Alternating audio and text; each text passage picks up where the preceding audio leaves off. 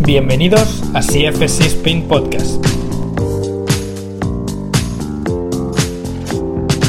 Muy buenas familia, bienvenidos a CFC Spin Podcast. Eh, bienvenidos a un nuevo episodio. En este caso, como os hicimos el spoiler, seguimos con Denis Godoy. Si no habéis visto el episodio anterior, Denis es eh, director técnico de Triops. Se encarga también de llevar el grupo de Smart Training de, de Triops, el Small Group y el de entrenamiento personal. Y nada, es súper importante deciros que Denis está aquí hoy para hablarnos de comunicación. Es una máquina, ya lo veréis. Y nada, eh, Denis, ¿qué tal estás? Muy buenos días. Pues uh, otra vez contento e ilusionado de, hablar aquí con vosotros. Bien, tenemos también, no lo he dicho, tenemos a la máquina Jordi Torras. ¿Qué tal, Jordi? Hola, habías pasado de mí, ¿eh? Nada, hay que darle protagonismo también al invitado. claro, claro. Bueno, uh, Denis, cuéntanos un poquito, bueno, si quieres ponernos un poquito en contexto acerca de, un poco para darle importancia a lo que es la, comunicación. Sí, yo durante mi primer año de, entrenador tuve la oportunidad de hacer una charla, porque era la Semana de Salud. Y mis jefes me dijeron, bueno, ¿te gustaría dar una charla, hablar sobre alguna cosa? Y yo me acababa de leer un libro de, Marcos, de Fitness Revolucionario, que se llama ah, Guerrera Espartana. Y hablaba sobre el entrenamiento de la mujer, etc. Así que bueno, imaginaos, yo en mi primer año como entrenador, pensando que lo sabía absolutamente todo, como todos cuando empezamos, pues me, decidí a hacer esa charla.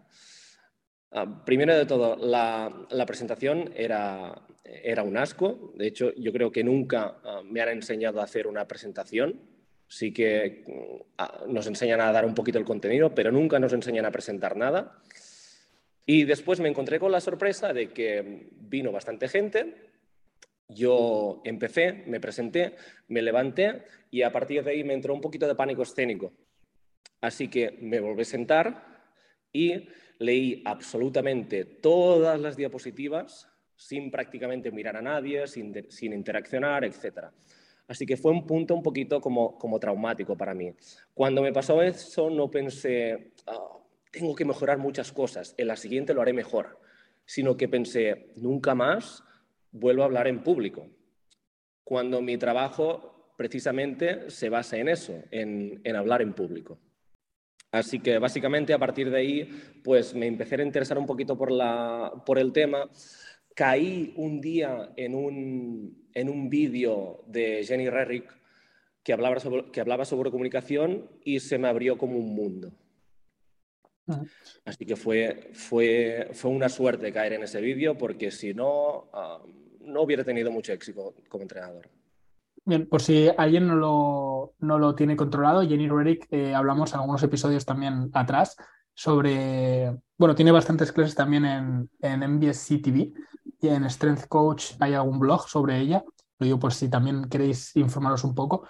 Eh, habla mucho sobre, sobre lo que comenta Denis, eh, habla mucho sobre comunicación y, la verdad que es una pasada. Yo no sé cómo ha sido tu experiencia, Denis, pero, pero tiene buena pinta lo que, lo que cuentas. Sí, aparte de este vídeo, yo durante la pandemia vi que Jenny sacaba su primera formación, que se llamaba The Leak. Yo tenía un poquito el miedo, la duda sobre si el idioma sería una barrera o no, pero como, bueno, afortunadamente es un poquito de inglés, me pude defender y creo que ha sido la mejor experiencia que he tenido nunca en una formación. O sea, ¿te refieres de, cara, porque era algo en grupo, no era, imagino que no serían vídeos grabados, sino que serían cosas que tendrías que interactuar, tendrías que decir, ¿no? Sí, teníamos el problema de la diferencia horaria, pero como Jenny siempre te mandaba deberes, pues yo me grababa, le enviaba y a partir de ahí pues interactuaba un poquito más con el grupo. Pero sí que había esta barrera de la diferencia de horario que nos lo puso un poquito difícil, pero al final Jenny siempre me daba herramientas para solventarlo. Suena guay, suena bien. Sounds good. ¿por qué, es tan importante la comunicación, sobre todo en nuestro sector? Porque es la herramienta que utilizamos para hacer nuestro trabajo. De hecho, ah, nuestro trabajo se basa en hablar en público prácticamente todo el día. pero todas las formaciones están muy centradas en la parte técnica, en cambio dejan ese apartado de la comunicación un poquito de lado. De hecho, últimamente se está hablando un poquito más de ello, pero hasta ahora yo creo que prácticamente no había nada. Bueno, es que aquí en, España, bueno, no, conozco, no, conozco personalmente ninguna formación o recursos eh, a nivel de comunicación, o sea, tan específico como la formación de Jenny, ¿no? Eh, en nuestro sector. Eh, yo creo que, que, podemos alargar un poco y es que en, CFSC eso lo cuidamos mucho, porque creo que hablamos muchísimo sobre coaching, sobre la presencia del entrenador, sobre eh, cómo dirigirnos a nuestros clientes, eh, recomendamos libros sobre ello, etcétera. Pero en general, la, tendencia, siempre es ir a, cursos específicos de ejercicios, etcétera, etcétera. Y muy técnico, ¿no? Y, en la balanza creo que está, que está el, el, éxito. Si eres muy bueno técnicamente, pero eres nefasto comunicando, al final todos, todo este contenido contenido técnico es que no lo podrás transmitir porque tú das una orden o eh, dices algo, tienes un receptor que es tu cliente, si tu cliente no hace lo que quieres decir, pues aquí se acaba el tema. Exacto. A mí, de, de hecho, me gusta pensarlo como el rendimiento deportivo. ¿Qué pasa cuando un jugador tiene muy buenas capacidades físicas, pero malas capacidades técnicas? La gente dice, ¡guau! Si tuviera buena técnica este. Por el contrario, cuando hay un jugador que es muy, es muy técnico, pero sus capacidades, físicas son pobres, dicen, ¡guau! Si tuviera físico. Y cuando hay un jugador que tiene las dos cosas, que tiene buenas capacidades físicas y buenas capacidades físicas, dicen, este tío es la hostia. Pues con la comunicación pasa una cosa parecida.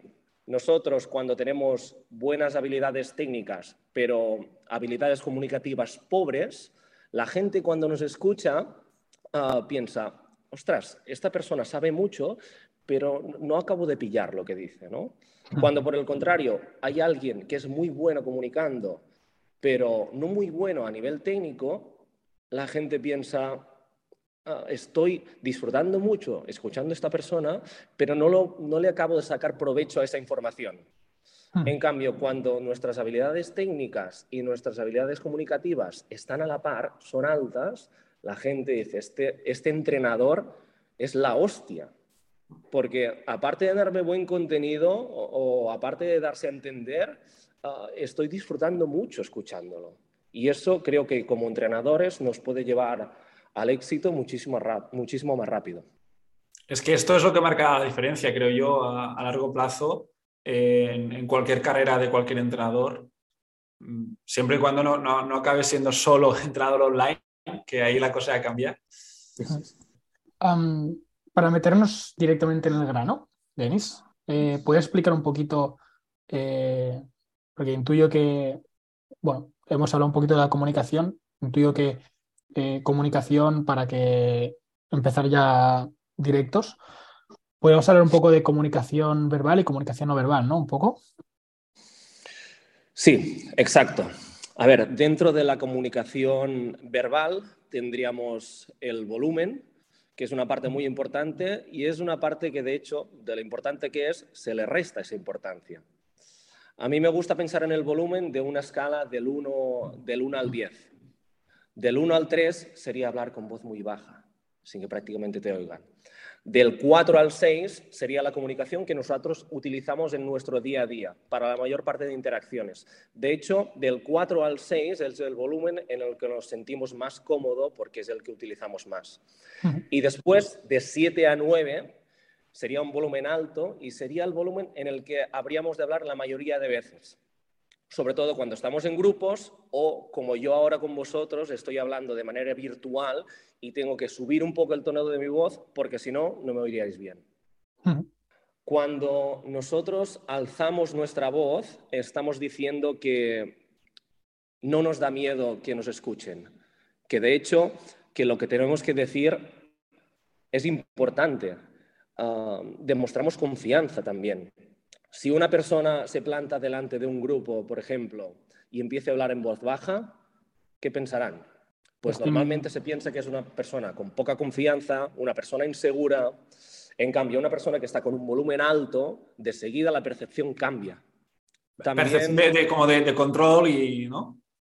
Sí, de que, estás, de, que estás ahí, ¿no? De que estás listo para capitanizar la experiencia del entrenamiento, que no eres un cualquiera. Y eso solo cambiando un poquito el volumen de tu voz.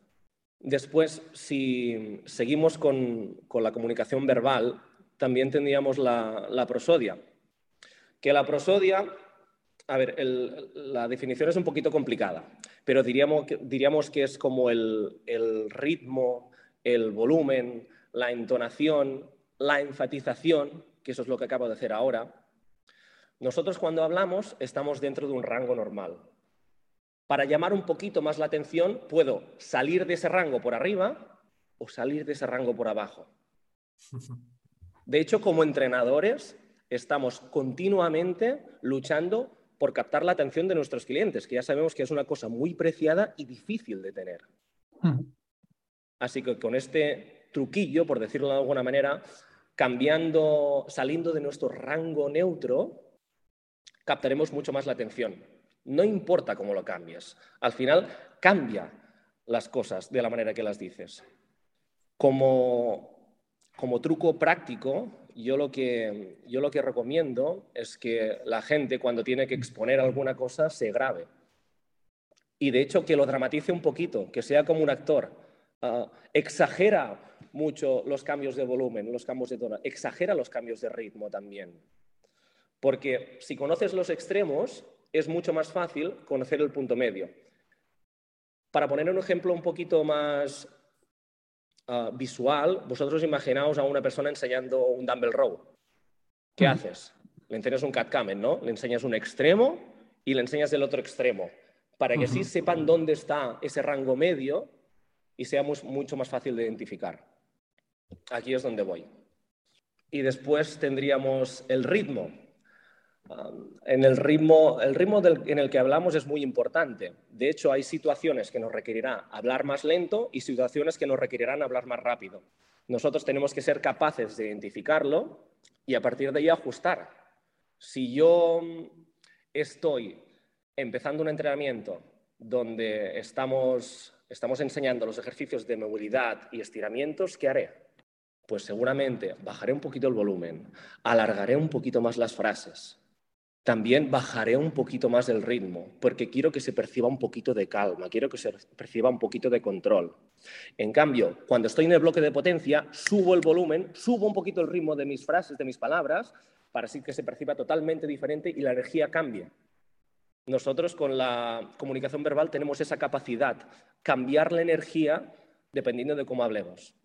Y después, para finalizar, estarían las, las típicas palabras de relleno que nadie se salva de esas palabras. No podemos pretender ser ah, perfectos eh, en ese aspecto, porque si pretendes ser perfecto, siempre fracasarás. Así que tenemos que asumir que no eliminaremos las palabras de relleno, pero sí que tenemos, podemos tener diferentes herramientas para minimizarlas.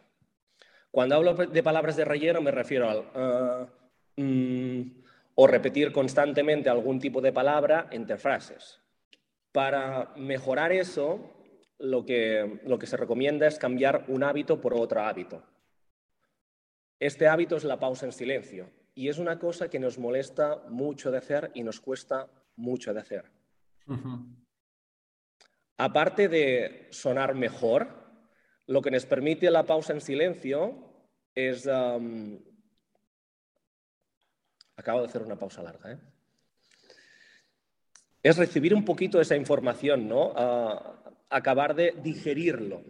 Si no es una cosa muy difícil de hacer. De hecho, cuando hay una persona que habla muy rápido, nunca acabas de, procesar todo lo que te, está diciendo. Así que el mejor hábito para sustituir las palabras de relleno es esa pausa en silencio. Y esa pausa incomoda, ¿eh? esa pausa chunga. Sí, porque tenemos prisa para, interponernos a esta, a esta pausa. Sí, y el nerviosismo juega malas pasadas también. Yo si digo algo mucho más rápido, estoy como sacando energía, ¿no? Y, y, eso nos tranquiliza. pero tenemos que, cuando hablamos tenemos que pensar más en nuestros receptores y no en, nosotros tanto como emisores. Eso mejora mucho la comunicación, pensar en los otros y no pensar en ti. Y Denis, eh, en cuanto a comunicación no verbal, que creo que también es algo que en un entrenamiento pues tenemos muchas personas que nos están viendo, hemos hablado de la comunicación verbal y en la no verbal, eh, ¿qué podríamos comentar sobre, sobre ello? Si hay diferentes aspectos a tener en cuenta, diferencias entre entrenamiento personal grupal o, no. Cuéntanos un poco. Nosotros tenemos la capacidad de comunicar tanto si estamos diciendo una cosa como si no. De hecho, la gente nos puede percibir de distintas maneras según la expresión facial que yo haga, los movimientos que haga con mi cabeza, si estoy teniendo contacto visual o no estoy teniendo contacto visual, si estoy con los brazos cruzados, si me estoy moviendo de un lado hacia otro mientras estoy hablando, eso nos da muchísima información y hasta que no somos conscientes de ello, no lo cambiamos. Así que para hacerlo fácil lo dividiremos en, en tres. El primero es el contacto visual, que seguramente es otra vez una cosa muy importante, muy básica, y el hecho de ser tan básica pues dejamos de prestarle atención. Cuando conectamos visualmente, estamos pidiendo la atención de una persona. Si yo, Jordi, te estoy mirando mientras estoy hablando, ¿tú qué harás? Mirarme, ¿no? Pues si me miras, ¿qué quiere decir? Que me estás prestando más atención, que es de lo que estábamos hablando, que constantemente estamos, estamos luchando. Después también estás demostrando confianza. Si yo Mark, me estoy comunicando contigo y no te estoy mirando a los ojos en prácticamente ningún momento, ¿qué estoy diciendo? No pues confías. Exacto, no, no confío, soy inseguro. Hay, muchas cosas que pasan ahí.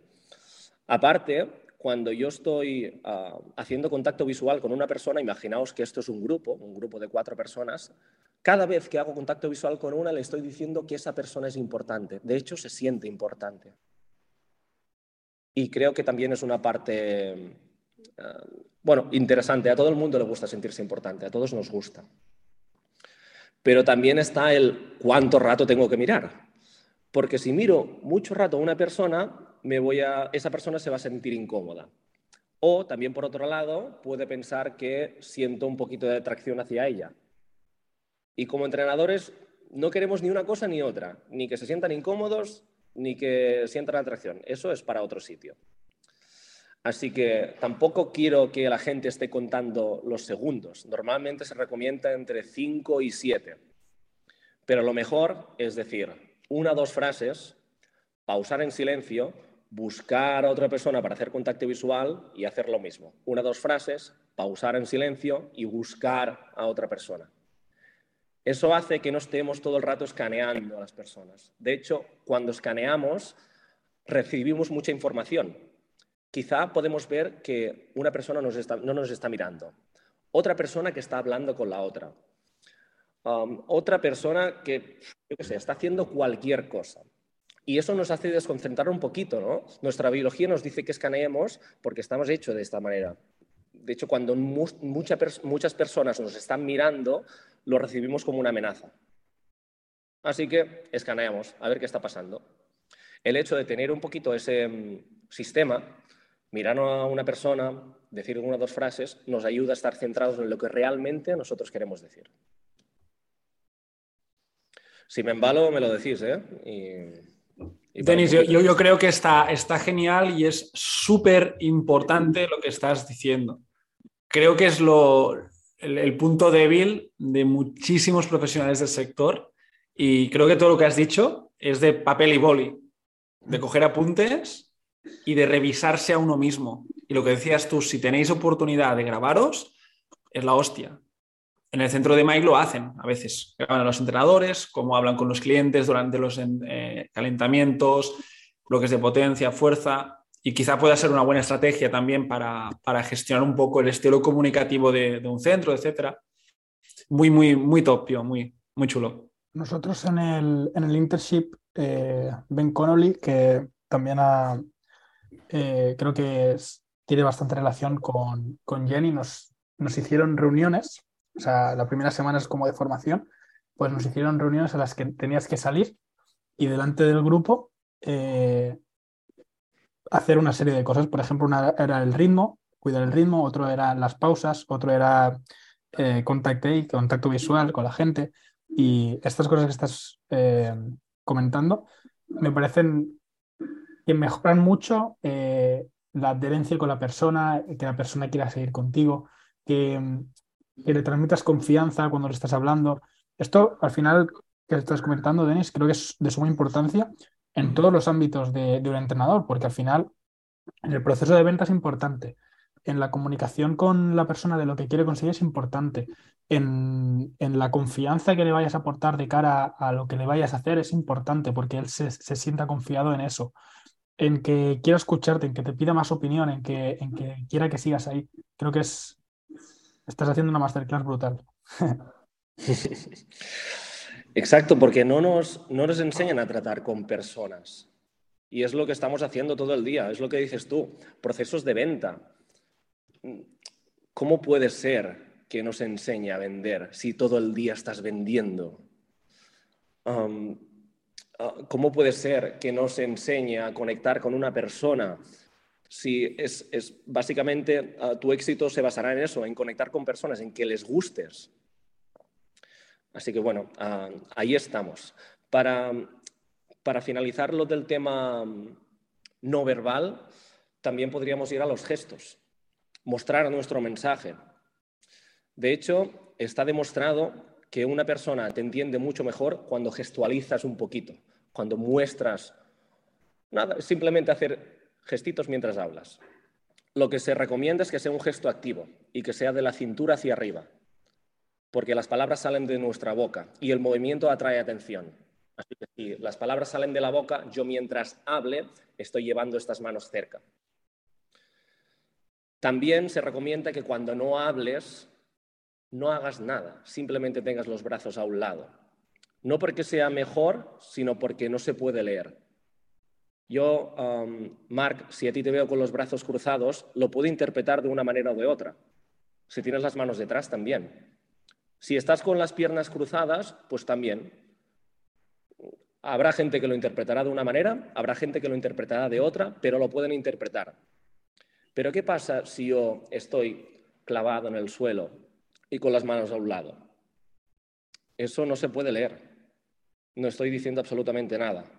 Y es mucho más fácil que hagas gestos, porque estar quietos no nos mola, no nos mola nada. Y queremos salir de esa posición.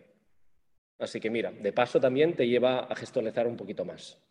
Queremos pensar en como si fuéramos un árbol cuando hace viento. ¿Qué pasa? Pues que las, ramas son flexibles, pero el tronco es estable.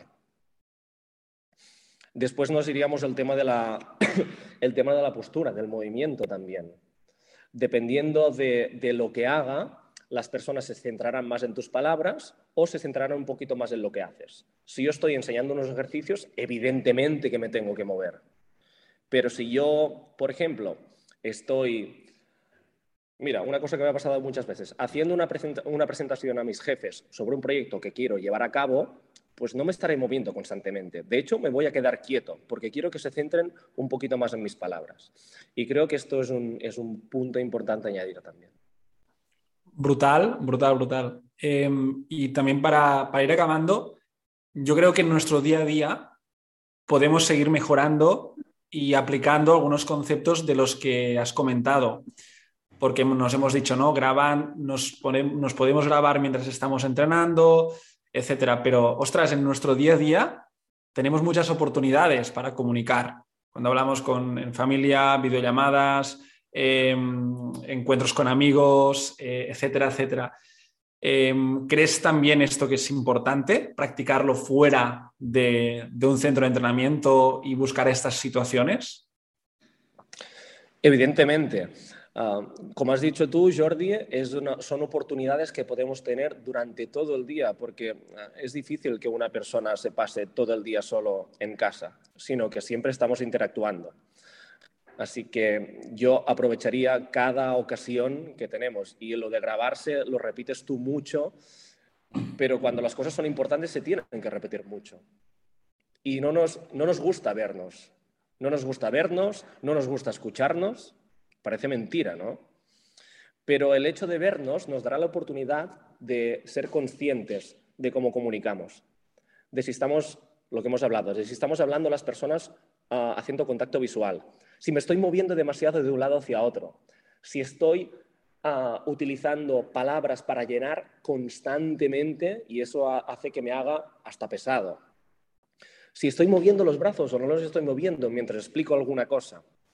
Si estamos cambiando esos ritmos para captar un poquito más de atención, eso solo se puede conseguir si te grabas, porque son habilidades de las que no somos conscientes hasta que no nos hablan de ello. Yo a Jenny le dije ah, el primer día, de hecho, ah, le, di las gracias porque el principal cambio que vi en mí es que era consciente de esas cosas, porque antes no lo era. De hecho, la manera en la que nos comunicamos es multifactorial. Igual que no puedes decir a una persona que le duele el hombro, el motivo por el que te duele el hombro es porque no tiene rotación interna. No, sabemos hoy en día que el dolor es multifactorial y puede venir de muchas cosas. Pues en la comunicación también. Dependerá principalmente de cómo se comuniquen tus padres, tus amigos, las estrategias que hayas utilizado para protegerte de alguna cosa. Nos sentimos muy arreagados a cómo nos comunicamos. De hecho, nos identificamos como ello. Por eso hay miedo al cambio pero a la que utilizas un par de técnicas como estas, puede cambiar de arriba abajo. Y tú no eres como te comunicas, ni mucho menos.